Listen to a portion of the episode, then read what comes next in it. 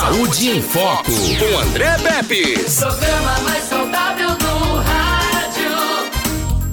Saúde em Foco. Hoje a gente recebe o Dr. Rubens Barros, ortopedista, especialista em cirurgia de joelho, e a gente vai falar sobre lesão de ligamento cruzado anterior, né? Pois é, esse nome tão grandão aqui, mas ele vai traduzir tudo pra gente aqui, vai ficar tudo certinho, né? Fica tranquilo, fica tranquila, que ele vai dizer para você tudo que tudo que isso aí significa. Dr. Rubens, boa tarde, satisfação tê-lo aqui mais uma vez. Boa tarde, André, todos os ouvintes da rádio. É, o prazer sempre é meu vir aqui conversar um pouco, um bate-papo legal e esclarecer um pouco a dúvida da, da nossa população. Bacana. Quero mandar um abraço aqui para Maria de Fátima na Rua das das é, cadê, rapaz? Na Rua das Oliveiras, isso mesmo, lá em, em Coruripe. Tá de férias, tá assistindo a gente, não perde o Saúde em Foco. Doutor, lesão de ligamento cruzado anterior, também chamada de LCA. Você pode participar dessa entrevista pelo 9 9639 8389, é o nosso WhatsApp. Tá? Então, aqui no aplicativo, nosso, nosso canal NN Play. Manda sua pergunta para cá que o Dr. Rubens vai responder. Bom, quem gosta de praticar futebol e outros esportes que envolvem saltos, mudanças de direção e movimentos de giro, como basquete, handball, tênis, esportes de inverno, por exemplo, já deve ter ouvido falar da lesão de ligamento cruzado anterior. Marcão, eu coloquei umas imagens aí no teu WhatsApp, tá? Chamada também de LCA. A LCA, como também é conhecida, é a principal causa de indicação cirúrgica entre atletas e eventualmente pode acometer não praticantes de esportes que torcem o joelho em atividades cotidianas, como quedas e tropeços. Se há algum tempo muitas carreiras esportivas foram encerradas devido a essa lesão, hoje os atletas podem retornar ao mesmo nível de competição anterior, pois houve uma grande evolução nas técnicas cirúrgicas e de reabilitação pós-operatória. O Marcão já se antecipou, doutor Rubens, já colocou ali né? Ligamento cruzado anterior. Eu tava vindo para cá e antes de vir para cá eu tava estudando essa matéria. Pode deixar no, na tela, viu, viu, Marcão? E primeiro, eu vou falar das três palavrinhas ali. Por que é ligamento? Por que é cruzado e por que é anterior? Boa tarde. Boa tarde. É... Vamos lá, suas perguntas. Muito simples. Ligamento, é... como o nome diz, ele liga um osso a outro. Ele liga o osso da perna, a tíbia ao fêmur, né? O osso da coxa. É, cruzado porque não existe só o anterior, existe o posterior. E eles se cruzam com um X, né? Como tá é, ali, né? Como tá ali. O cruzado anterior, ele sai do fêmur do lado lateral e cruza para a tíbia do lado anteromedial, ou seja, ele é um pouco medial, mais interno, mais puxado para anterior. O ligamento cruzado posterior, ele sai do lado interno do fêmur, né? Da parte mais posterior do fêmur interno, que a gente chama de é, medial, e ele se insere também na parte interna, porém do lado mais lateral da tíbia.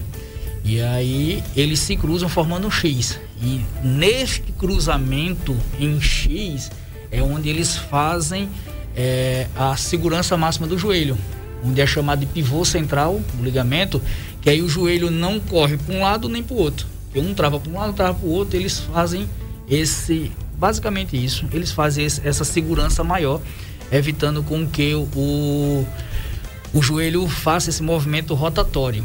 E LCA anterior, como ele é anterior, ele também evita a translação anterior da tíbia, ou seja, a anteriorização da tíbia. Quando você, se você tem uma rotura e você tem instabilidade rotacional, você também pode ter uma instabilidade anterior. Então você vai frear, parar com a parada mais grossa, essa, essa a perna ela pode ir para frente e voltar um pouco e com isso perde um pouco dessa estabilidade. Tá. A, queixa, a queixa principal do paciente é a instabilidade. Tá. Tem outra imagem ali que o Marco Aurélio colocou. Gente, acessa aí o NN Play, que além de você ouvir a gente falando, você vai ver a gente aqui e vai ver também as imagens que o Marcão tá colocando aqui, para você ter uma ideia daquilo que a gente tá falando. Porque no som da rádio não dá para você ter imagem ainda, né? Então, coloca aí, entra no NN Play no YouTube, aí no seu celular mesmo, vai lá no YouTube, coloca NN Play, que você vai acompanhar ao vivo e em cores tudo que a gente tá falando aqui, tá? Doutor, ali tem outra imagem mais clara essa aí, né? Tem a fíbia tem a fíbula, a tíbia embaixo, ligamento cruzado posterior, tem o anterior. ligamento colateral, é, la- Medial, ligamento lateral. colateral, ligamento colateral medial e ali, tem, ali em cima tem um fêmur e tem a patela. A patela é esse ossão aqui que a gente tem no joelho, né? Isso, bolacha do joelho. A bolacha do joelho. Pronto, ali tá bem explicadinho agora o que é anterior e por quê. É, agora, doutor, a lesão do ligamento cruzado anterior acontece durante movimentos de torção, né? Ou seja, quando o pé fica preso ao solo e o corpo gira sobre o joelho. Eu me lembro, eu não sei, agora cabe perguntar também, aquela lesão que o Ronaldinho teve, que até hoje a gente, se- a gente vendo, dói só da gente se lembrar, Uhum. né? Que parece que foi bem isso, ele vem correndo. Na ali- verdade, na verdade, a lesão dele, aquela lesão específica quando ele jogava na Internacional, né? Aquela lesão quando ele vem numa, numa, numa arrancada muito brusca, na hora que ele pega o pique, o que arranca é o, o tendão patelar. Entendeu? É o, o- o tendão é o que liga a patela, a rótula do joelho, a, a, a tíbia, a região da, anterior da tíbia. E como ele arrancou todo, ele perdeu o movimento da perna. Porque ele não tinha como pegar a perna, a perna ficou mole, não tem como levantar a perna, porque o que faz levantar a perna é a musculatura toda da coxa.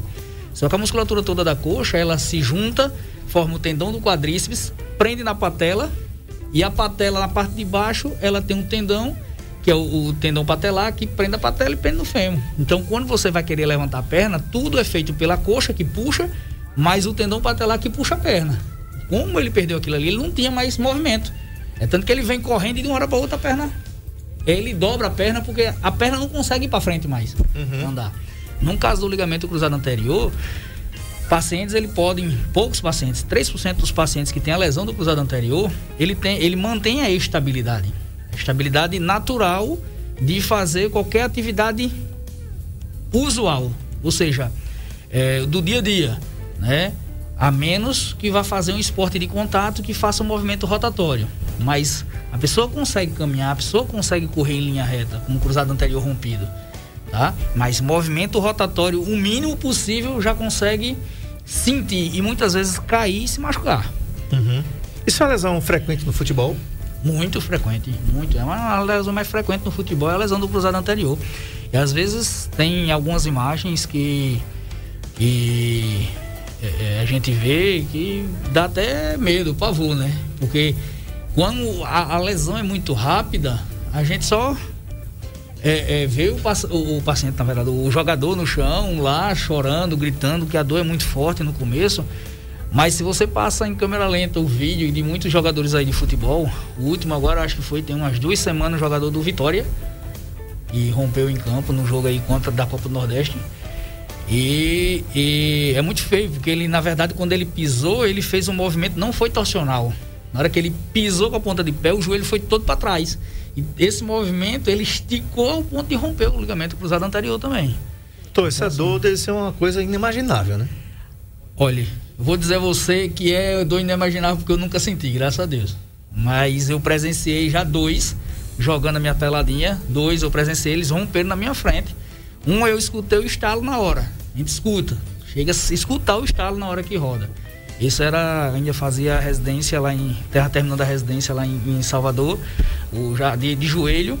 E aí eu fui pra uma pelada, um baba, como chamam os baianos, e um residente, o R1, rompeu lá na, na área, junto com a gente lá. E outro foi esses dias aí no, numa pelada que a gente joga desde quinta-feira aqui do, de Vieira. Certo. Ó, tá ali na tela ali, ó. Tá vendo? Tá Isso bem, mesmo. bem. Essa imagem é perfeita aí, É, Marcão. mostra bem direitinho a Tá, tá ali a patela, que é a bolachinha do joelho que você falou, e a lesão do cruzamento é, anterior.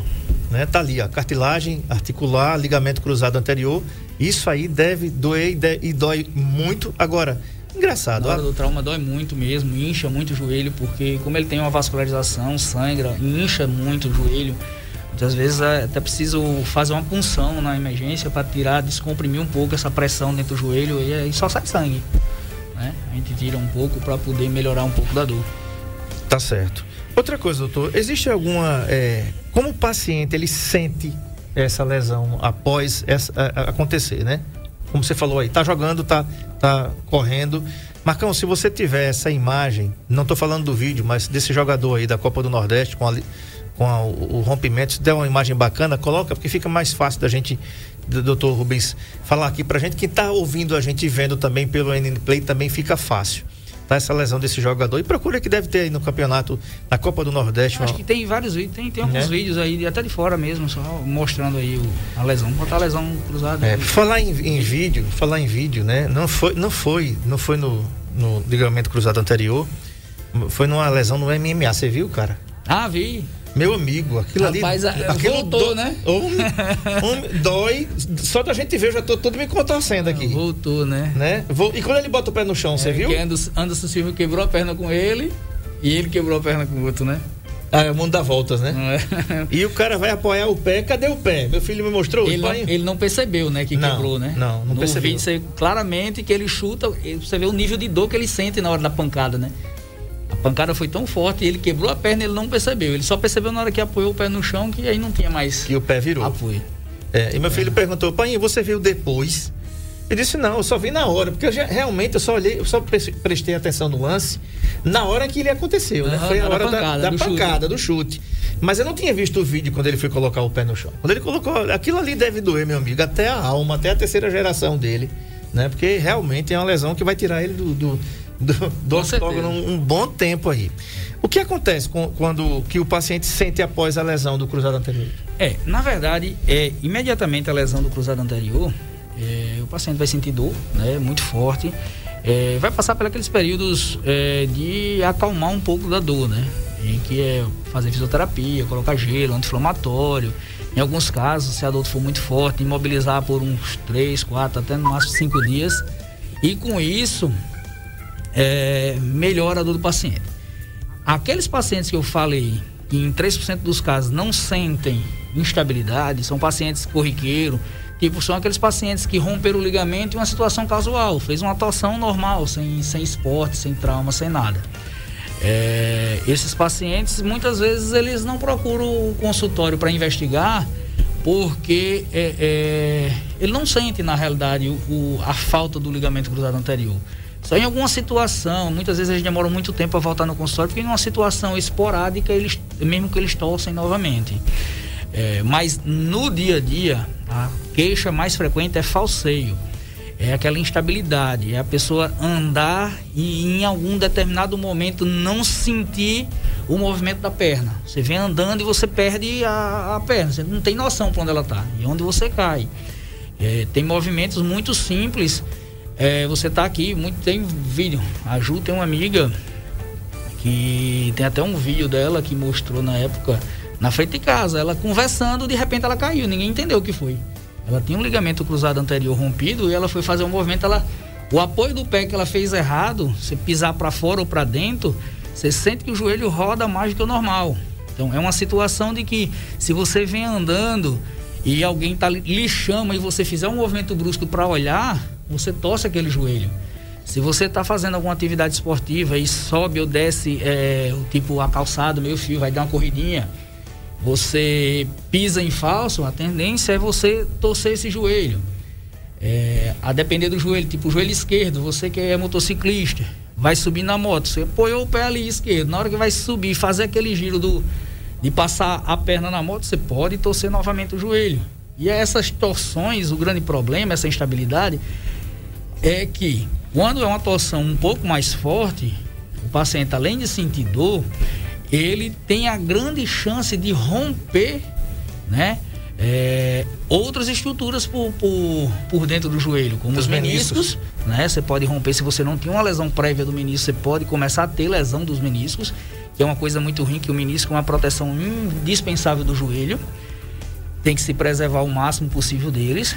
E outras lesões, como ligamento colateral lateral, ligamento colateral medial, são ligamentos que associam na estabilidade e no movimento do joelho. Aquela lesão da cartilagem articular que está ali. A cartilagem, por quê? Porque na cartilagem, na cartilagem, você tem um movimento do joelho. Se o movimento do joelho ele é seguro, ele é um movimento só. Mas quando você rompe o ligamento, ele vai fazer movimentos rotatórios. Então, além de ele fazer flexo extensão, ou seja, para frente e para trás, ele vai fazer movimento lateral. Né? E com esse movimento lateral, você está machucando mais ainda a cartilagem. Então você perde mais cartilagem, você tem um desgaste maior desse joelho. E é um joelho que vai ser um joelho comprometido pro resto da vida. Então, a depender do tempo que se leve da lesão até procurar um tratamento eficaz, que na, maioria das, na grande maioria das vezes é cirúrgico, é, esse joelho já pode estar tá bem comprometido. Tava pensando uma coisa, que você falando aqui, me veio uma, uma imagem na cabeça. É, até o Edmilson Melo, um abraço aqui para o Luciano do Pastel do Fofão, lá em São Sebastião, que está ouvindo a gente. Já ouviu falar em tripode? Sim. Junta homocinética. Sim. Já teve um carro que deu problema na, na, na junta Não, homocinética? Não, já vi alguns. Né? Quando você vai enrolar, dependendo da. Se for, se for para direita, né? Então você fica pensando, eu sempre fiquei pensando, eu já tive carro que fez isso, né? Aí eu digo, eu fiquei, ficava pensando, poxa, peraí, tem a direção, tem aquele, o, o, aquele aquela, aquela barra de direção, uhum. né? E para que que tem isso? E aquilo ali, a gente poderia dizer, doutor, que a junta homocinética, os tripóides do carro uhum. aqui no popular, ele é, é, é, como o joelho, ou seja, quando quando tá fazendo esse tá tá tá tá tá, tá é porque aquilo ali dentro geralmente é, é tem uma coifa uhum. que é uhum. lubrificada, tá, tá, cheia de graxa ali. Uhum. Ela preserva os movimentos de, de, de virada de, de para direita, para esquerda, né, e direção contínua ali mas ele é usado para manobrar para a direita ou para a esquerda. O que, que, acontece? Quando a coifa sofre uma penetração, geralmente é de areia, uhum. né? o ZAC do ZAC Centro Automotivo pode me corrigir aqui. Geralmente, quando a areia entra ali, aí começa a infiltrar, começa a infiltrar e começa a dar problema porque desgasta. desgasta. O, o que tem de graxa ali vai ficar com areia e areia e graxa não se misturam mesmo.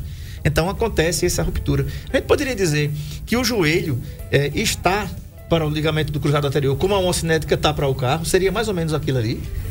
É, porque se você sem a junta homocinética, sem o tripode lá, você não consegue virar para a direita e virar para a esquerda. Você perde o movimento, né? Chega uma hora que ela rompe. Nem para frente, você vai, vai ficar instável. O joelho não seria tanto, você continua tendo movimento, mas, mas você não vai ter aqueles, aqueles movimentos mais refinados, que é os movimentos de rotação do joelho, que quando você tem um ligamento, que você vai fazer um movimento, se você perceber, você está com o pé preso no chão, na superfície lisa. Se você faz o movimento do corpo, o, a, o corpo puxa o pé também. E se você tem um ligamento rompido, você está com o pé aqui, você puxa o corpo, o corpo vai e a perna fica. Porque não tem um ligamento para lhe puxar. Uhum. Entendeu? Então é isso onde gira aquela torção. Tá. Doutor. São movimentos simples, habituais, que causam isso. Outra coisa, doutor Rubens, em Arapiraca, na nossa cidade, nós temos umas calçadas, né? Que pelo amor de Cristo, né?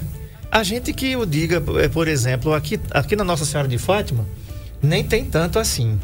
Mas, gente, olha, onde eu moro mesmo, tá? Eu moro num, é uma descida, uma ladeira, uma ladeira quase que não dá para perceber que é uma ladeira. Mas cada pessoa tem a, a, a sua calçada da sua altura. Eu fico imaginando um deficiente visual, por exemplo, a dificuldade que ele teria de subir ou descer a rua da minha casa. Eu estou falando da, da rua onde eu moro, mas Arapiraca é cheio de, de problemas assim. Né?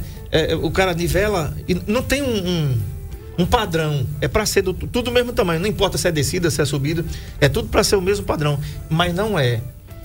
Aí, aí, a minha pergunta, a gente, a gente falou aqui que essa lesão ela pode se dar por atletas, mas pode não se dar por atletas, por não atletas também, por movimentos que o seu pé você precisa fazer e, e o pé ficou e, e a perna foi né? Você recebe, além, claro, de, de lesões de praticantes de futebol ou de outras modalidades esportivas, mas você recebe também queixas e pacientes que sofreram por conta dessa acessibilidade que a nossa cidade, infelizmente, não tem. No momento, assim, eu não, não tenho lembrança se teve algum caso em relação à acessibilidade em calçadas, mas é, a gente parar para pensar, é uma dificuldade muito grande que nós temos, né? Como você falou. Cada dono do seu terreno faz a calçada do jeito que quer, né?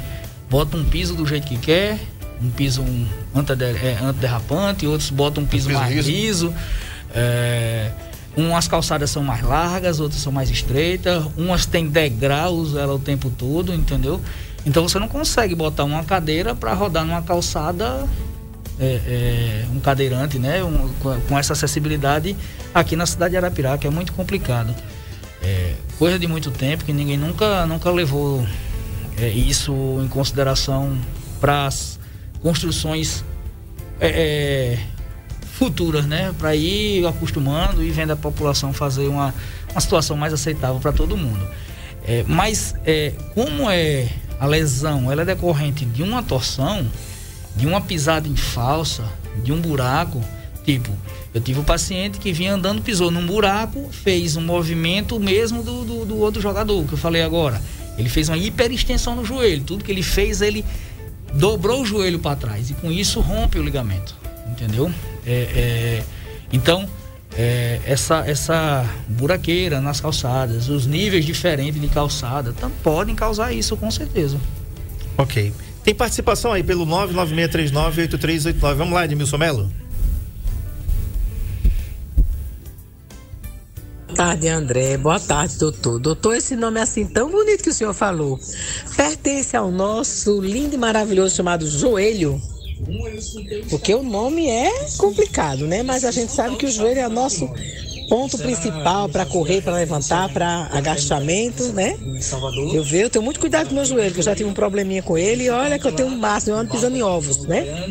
Esse nome é todo joelho? Diga aí para mim, porque eu não tô, eu me perdi um pouquinho aqui na é Edneuza que está falando. Ô, dona Edneuza, é, o nome, se a senhora está se referindo ao tema ligamento cruzado anterior, é uma das estruturas do joelho, tá? Ele é uma, uma, um ligamentozinho dentro do joelho que ajuda na estabilidade do nosso corpo.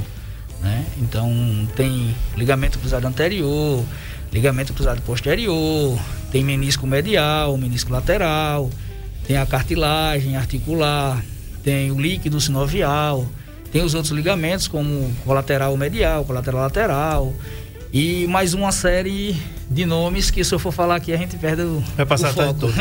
Muito bem. É um órgão tão pequenininho, entre aspas, né? É, mas mas que envolve tanta coisa. Tem os meniscos também, as lesões é, por meniscos aí que você falou que é uma coisa que protege o joelho. E só quem joga futebol aí já sabe o que é romper o menisco. É, Antigamente, naquela década lá de 80, quando eu era já um adolescente mais crescidozinho, vamos dizer assim, era comum ver os, os colegas sendo os, os que jogavam. É claro que eu nunca joguei nada, né? Então, né, eu era um péssimo. Eu sou esquerdo para começar, para começar. Só para começar. Os Então, são mais habilidosos. é nada, rapaz. Aí eu só jogava, eu só jogava na, na banheira e era ruim, rapaz, era ruim. Então até hoje nunca me dei bem com futebol, mas nunca tive ne- nenhum tipo de lesão não. Quebrei uma vez uma uma, eu acho que uma mão por causa de uma bola, não distendi na realidade a mão porque eu- bola bateu, né? a bola bateu e fez isso aqui. Eu não tava, não tinha aquela, aquele pulso forte de, forte de goleiro, né? Aham. Então pronto, tá explicado aí, Ednilson. Olha, não se meta com futebol não, quem não souber jogar. Um abraço aqui pra Gracinha no povoado Cotovelo. É, é, também a dona Hilda aqui no sítio Capim, que tá assistindo a gente também aqui. Tem uma pergunta aqui da Ana Paula. Um joelho estalando, doutor, o que pode ser? É, um joelho estalando, é, ele pode ser algumas coisas, não necessariamente lesão do ligamento, né? Mas a lesão do ligamento pode fazer com que o joelho estale da seguinte forma. Geralmente, uma pessoa quando não tem é, esse estalo no joelho e com o decorrer do tempo ele começa a adquirir, é, na avaliação é comum a gente observar que esse paciente ele tem uma atrofia da musculatura né? Atrofia, ou seja, é uma perda da musculatura, da circunferência do músculo em relação à coxa e à perna.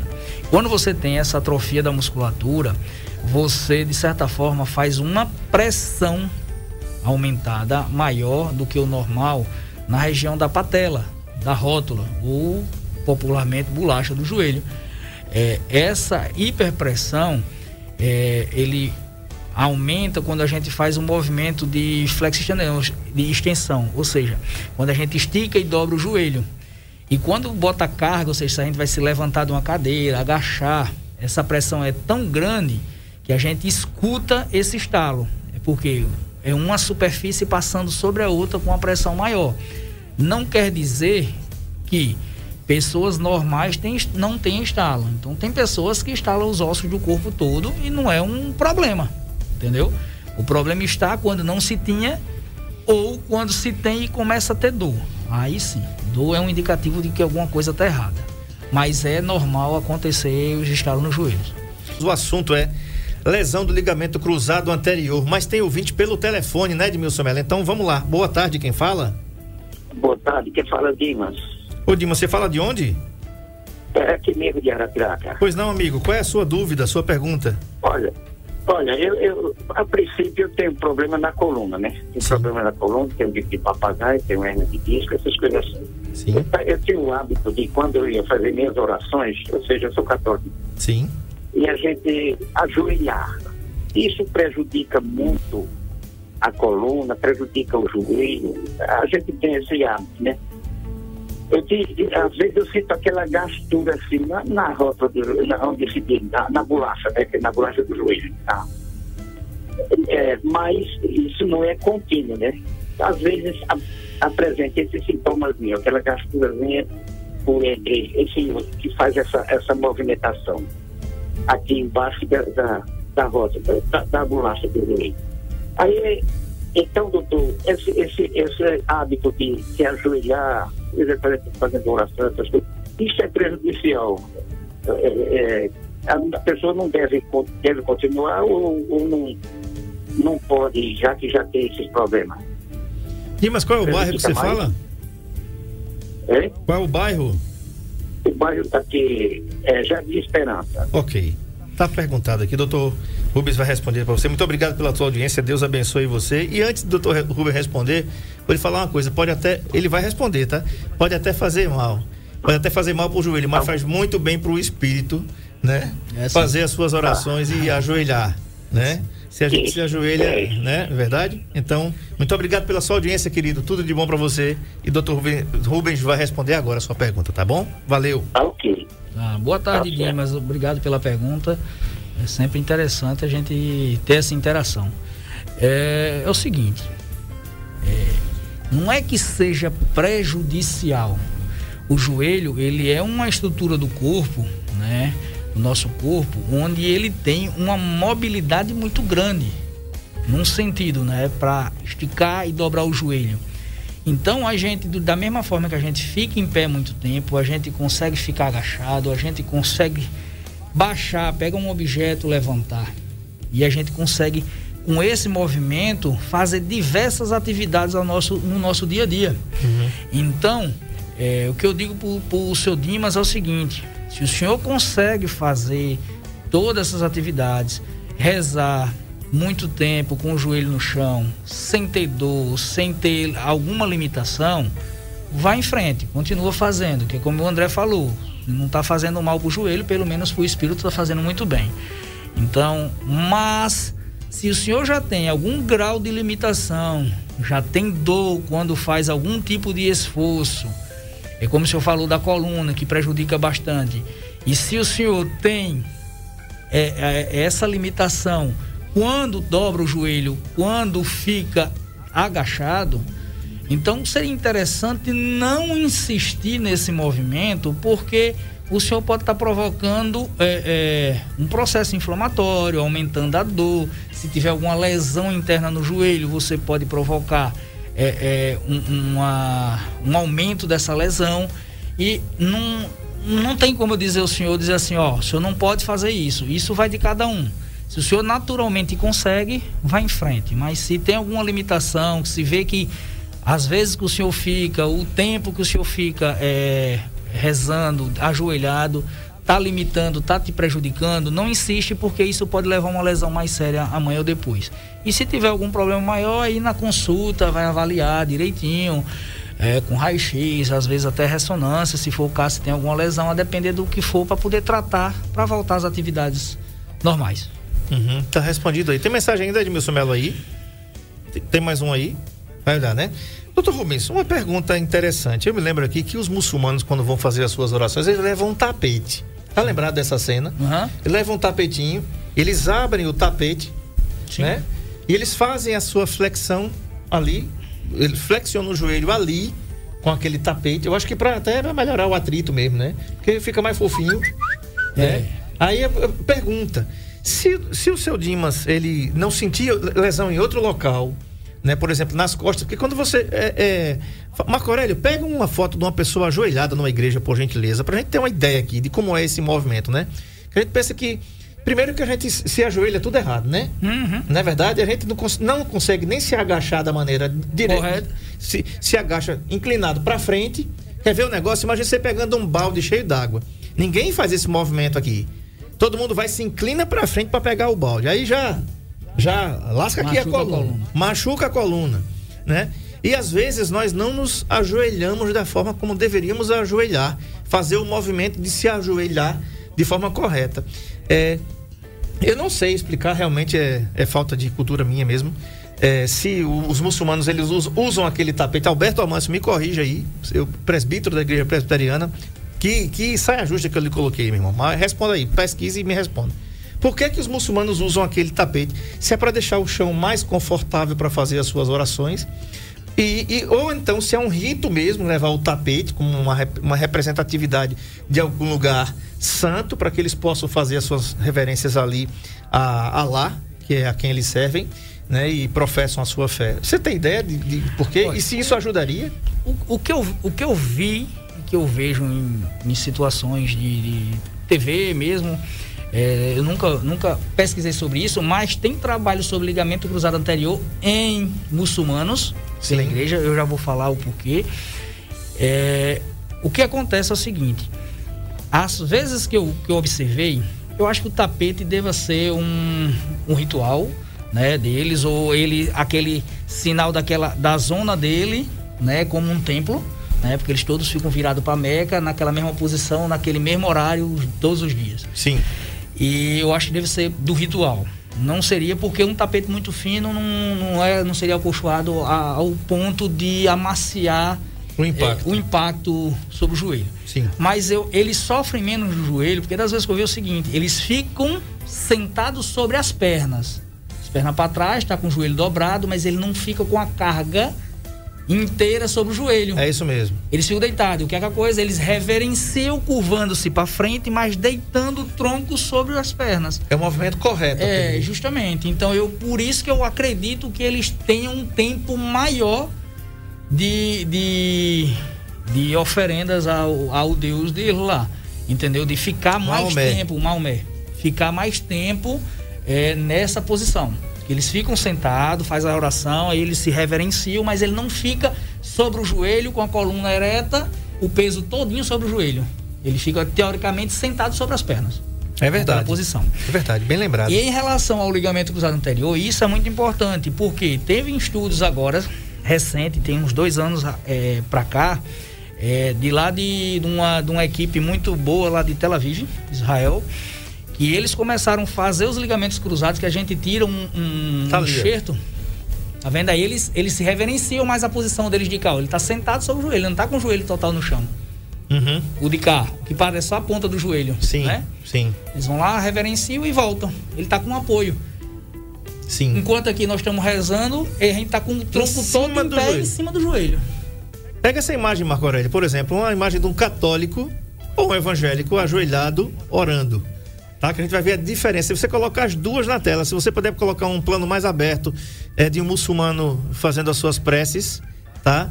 Coloca também, coloca de um, de um evangélico ou de um católico aqui pra gente, doutor Rubens, comparar. Porque realmente essa, essa ideia que você falou é importante. Porque a gente vê um pouquinho Uhum. É aqui da sentar. pessoa que tá aqui anteriormente, que não dá pra ver ela toda, Marcão. É justamente essa posição que a gente quer. Uhum. Que a pessoa não tá sobre o joelho. Não e tá aqui, sobre o joelho. aqui no Brasil, tanto a igreja Tá com o joelho evangélica. dobrado, mas ele não tá fazendo a força no joelho. Exato. E a igreja evangélica, a igreja católica, sim, até pela altura dos seus bancos, que as pessoas, a gente apoia aqui, Em cima. né? Em cima. E o joelho tá cravado aqui no chão. Então imagina a força. Olha. Ele foi lá, reverenciou, mas ele vem e senta na perna. Isso, exatamente. Ele Exatamente. reverencia, mas são, são momentos de, de, de, de- de reverências ao, ao Deus, né? A Maomé. Em, algum, em algumas situações, né? Da- durante a reza deles. Tá vendo Não que é um, ta- é um tapetinho, É. né? Eles, eles levam esse tapetinho enrolado É, e onde eles estão, eles fazem essa reverência aí. Tá, doutor? Esse teste de Lachman, é, é Lach- Lachman. Como é que, é, o que é que ele faz para permite diagnosticar então o ligamento cruzado anterior, a lesão do ligamento? É, na verdade, na verdade é, quando a gente vai avaliar é, o joelho, é, a primeira e a principal é, coisa que a gente percebe do paciente é o relato do falseio. Se o paciente tem falseio ou não, a gente já tem uma ideia na cabeça, dá um estalo que a gente já sabe para onde vai partir. Porque se eu for partir para fazer exame físico do joelho, é, examinar o joelho, o cara um mudo, surdo mudo, vamos dizer, chega no consultório, eu não sei fazer o sinal do, do, do eu não sei falar com o surdo mudo, e ele vai dizer só apontar para o joelho. Eu vou ter que investigar ele com um meio mundo de testes para entender o que é que ele tem. Sim. Não é isso? Uhum. Mas se o cara me fala, diz, ó, eu tenho um falseio, um, um, uma instabilidade, meu joelho sai de lugar. Uma, numa palavrazinha dessa a gente já imita. E aí a gente vai para testes específicos. A gente vai testar o joelho, se o joelho tem é, uma, uma estabilidade ou não. O teste de Lachman é um desses testes específicos que ele tem uma boa sensibilidade e uma ótima especificidade. Ele é bem específico o joelho. E é, esse teste é aquele que a gente segura o fêmur com a mão. Vamos botar, eu estou pegando, examinando o joelho direito. Mão embaixo da coxa, mão embaixo da perna. Da batata. Outra mão, da batata da perna. O que é que eu vou fazer? Um, eu vou segurar o fêmur e com a outra mão eu vou puxar a perna para frente. Então, eu percebo que não tem um ligamento quando ele não dá um stop. A gente sente o ligamento batendo. Tuc, tuc.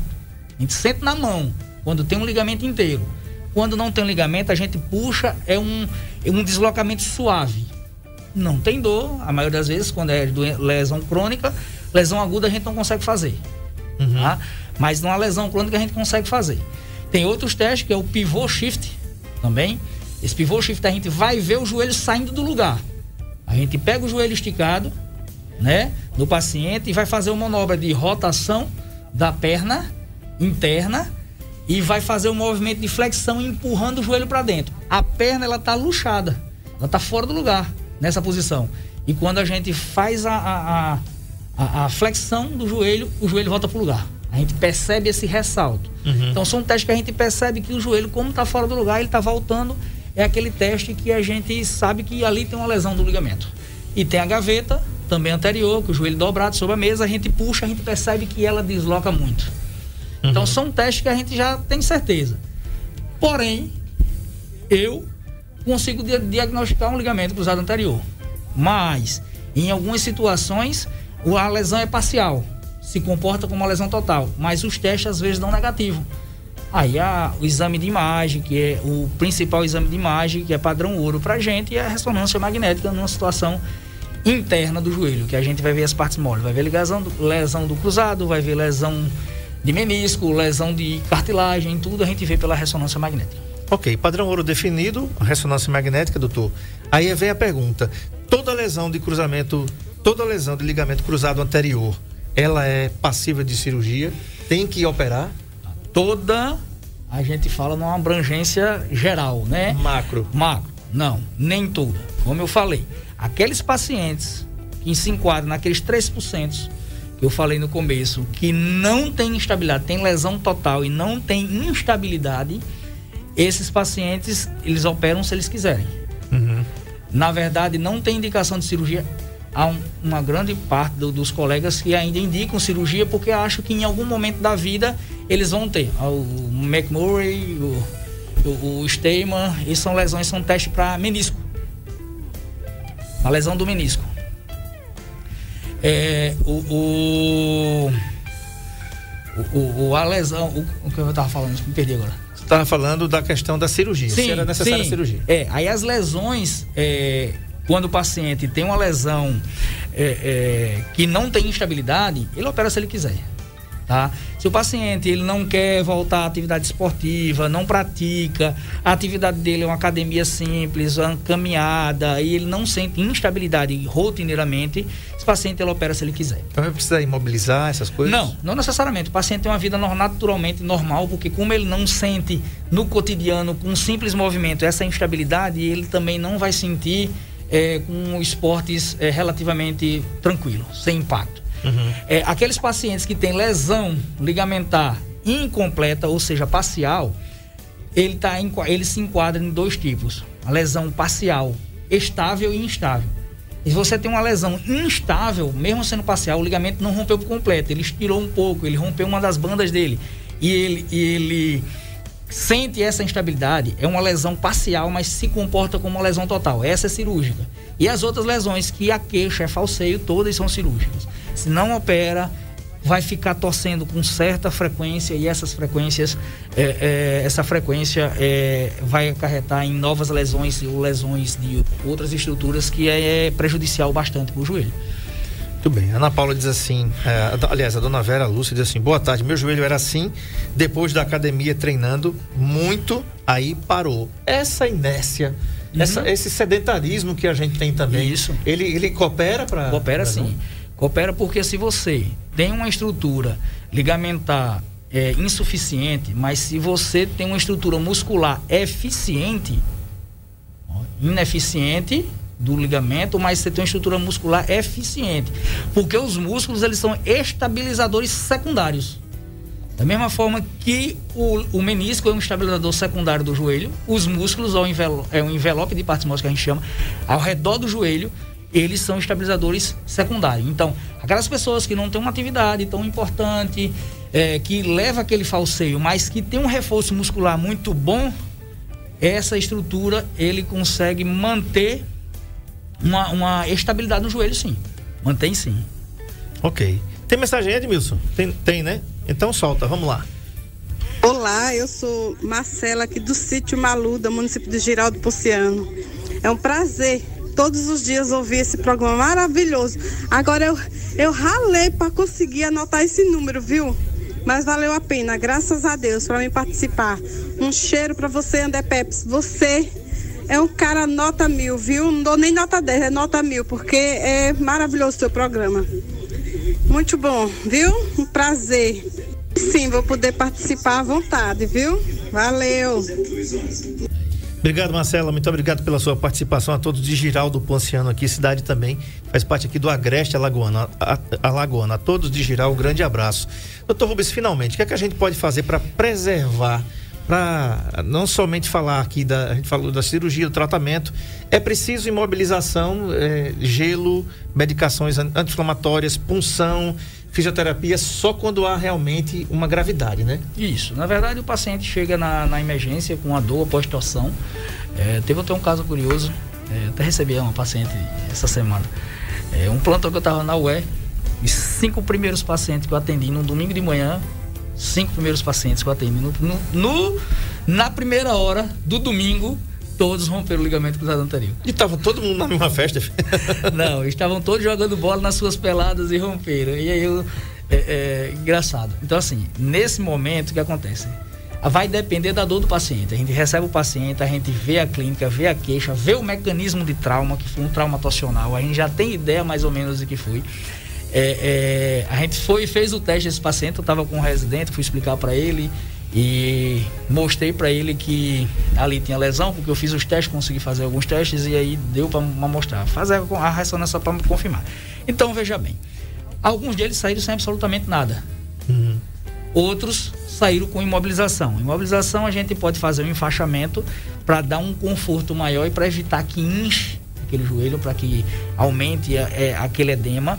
E tem pacientes que a gente não faz nada. O paciente está bem, anda de certa forma com dor, mas ainda suporta a dor, não está tão inchado e a gente libera o paciente para casa com anti-inflamatório, analgésico e com as orientações de colocar gelo procurar um especialista para poder fazer uma avaliação melhor depois, realmente investigar, saber se realmente foi ter a, a, a certeza e indicar o melhor tratamento para ele. E numa possibilidade da pessoa ter alguma limitação maior, um dos casos eu recebi no consultório essa semana, é, que eu achava que foi um dos melhores que, que passou lá, apesar do edema, é, tinha ainda uma dor importante, tinha alguma limitação, e esse paciente com essa dor, essa limitação do movimento, a gente já não indica operar naquele momento, uhum. entendeu? Tem que melhorar, tem que ter um paciente com o mínimo de dor possível e com um movimento completo. Porque pós-cirurgia a gente precisa daquele movimento que tinha antes, que era normal, para poder ter uma recuperação, uma reabilitação mais eficiente. Então a gente manda esse paciente também para fisioterapia, já a maioria das vezes no começo, para poder acelerar o processo de, de, de como é que se diz, de melhora da dor, do movimento para poder programar a cirurgia. Muito bem, conversei com o Dr. Rubens Barros, ortopedista, especialista em cirurgia do joelho, que atende aqui na Fisio e Saúde, na rua Nossa Senhora de Fátima 218. Anota aí, Dr. Rubens, especialista em joelho, mas atende também ortopedia, tá? Você tá com Yeah. problema na coluna, no ombro, então você liga para lá pelo 99661 5231 ou 99661 1745. Dr. Rubens também é cooperado da Unimed Metropolitana do Agreste, não é isso, doutor Rubens? Isso. Está atendendo pela Unimed também. Atende pelo, pelo personal? Sim. Atendo pelo, pelo plano personal, que é o meu plano, né? E espero que nem tão cedo meu joelho lhe procure. Mas, como eu estou dizendo, o doutor Rubens não atende só problemas de joelho, não. Problemas na coluna, no ombro, procura o especialista, tá bom? Não, não se automedique, principalmente, gente, com anti-inflamatório, tá? O programa mais saudável do rádio. Saúde e foco.